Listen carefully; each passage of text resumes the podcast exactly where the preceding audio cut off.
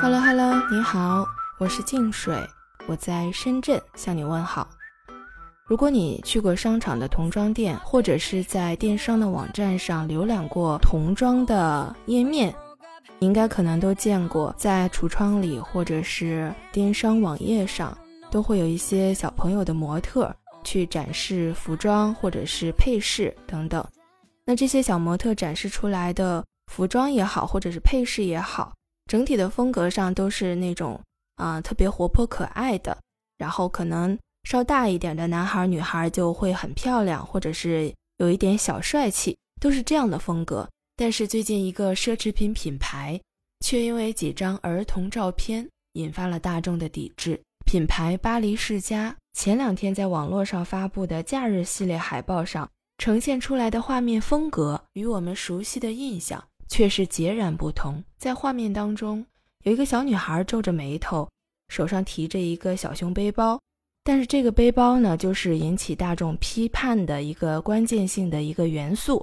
这个小熊背包身穿着一件渔网 T 恤，脖子上捆绑着一个锁链，这个锁链还有一把锁。有一些眼尖的网友看到了这把锁，就联想到了另外一张照片。在那张照片当中呢，是一个成年男性手里提着一把钥匙。那把这两张照片关联在一起呢，就会让人产生特别不好的联想。那在这个小模特的照片上，除了这个小模特自身的表情和他手里拿的这个道具之外呢，他所在的这个背景呢，也是与小朋友特别不相称的一些服装和配饰。比如说，在这个小女孩的脚边呢，就摆了一些呃成年男人的服装、钱包以及墨镜。在他身后的这个背景墙上也画了一些看上去特别不健康的一些涂鸦。那除此之外呢，在另外一张展示巴黎世家和阿迪达斯联名款沙漏包的广告图片当中，桌子上散落的一些文件当中，就有一份美国最高法院2008年的一份案件文件。那这个案件呢，是名为美国诉威廉姆斯案。当时该案的裁决维护了禁止传播、兜售、提供和交易未成年人色情制品的法规。这样的案件文件以及之前描述的这些拍摄道具组合在一起，这些物料元素让国外社交平台上的很多网友质疑巴黎世家这个品牌在宣传儿童色情，而且大众也在社交平台上开始发起了广泛的抵制。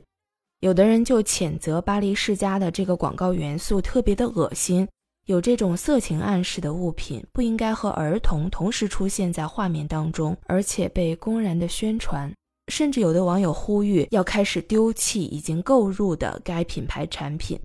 对于前面提到的这个小熊背包，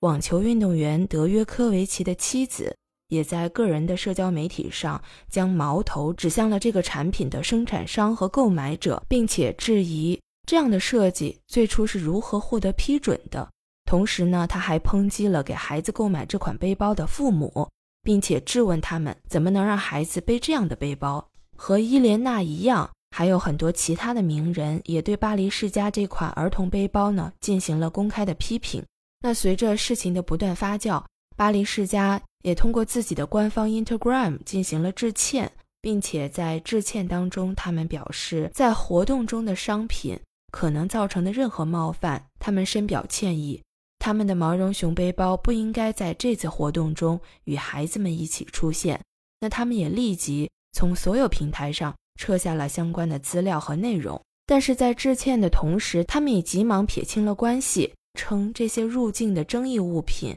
并未经过公司的允许，并且说正在对参加广告制作的各方采取法律行动。而拍了这张照片的摄影师呢，也立即发声，他说：“选择出境的产品和模特的决定权呢，不在于他自己，他只是负责选择光线，并且按照个人的风格进行拍照而已。”但是国外的网民对于品牌方这样的回复并不是很买账。他们的怒火呢，还蔓延到了近期与巴黎世家合作的一些明星身上。比如说，作为这个品牌的代言人金卡戴珊，在二十八号，金卡戴珊呢在社交平台上也发文解释了他自己为什么一直没有回应此事。那他说，在过去的几天当中，他一直保持沉默，并不是他没有因为巴黎世家的这种行为而感到愤怒，只是他想和品牌的团队好好谈一下，亲自的去了解事情的来龙去脉。而且他自己也是四个孩子的妈妈，所以呢，他看到这些令人不安的画面也非常的震惊。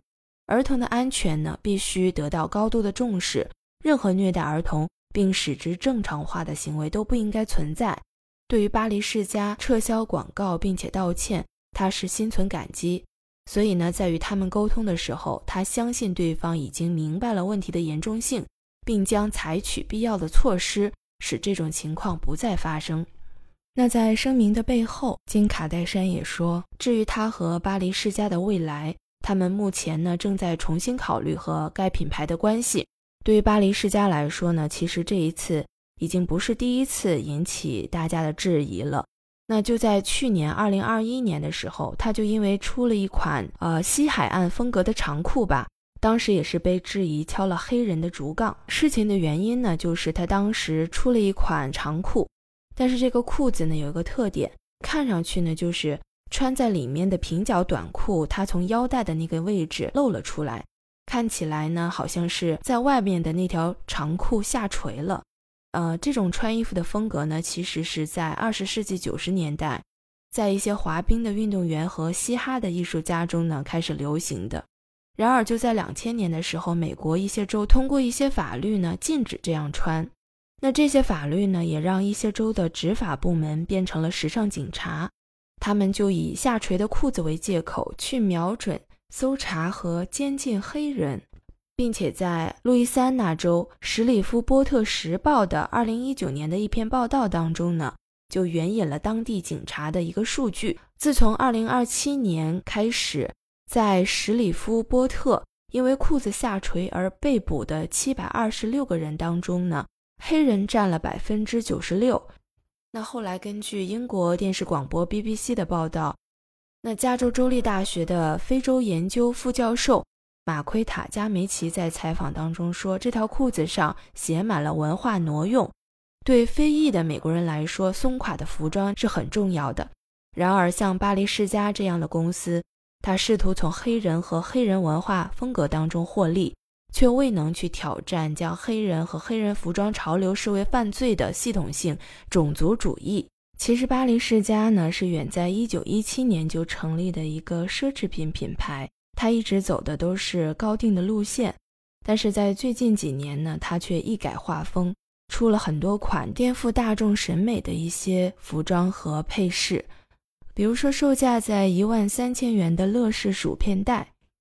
还有外形特别像宜家购物袋的手袋。虽然我们感觉不好看，但是这些产品在包括中国在内的很多品牌店还未上架就被预定一空。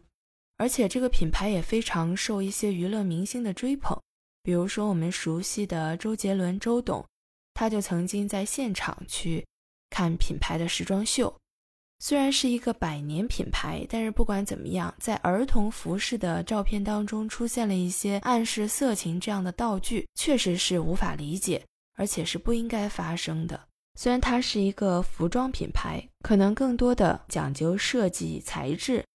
但是不管怎么样，它也应该有一个相对来说更加健康的视角，这样对一个品牌来说才能不断的发展和延续下去。那关于这一次巴黎世家引起的舆论抵制，你有什么看法？欢迎你在评论区留言，也欢迎你订阅、点赞和收藏我的专辑。今天的话题我们就先聊到这里了，谢谢你的收听，我们下次见。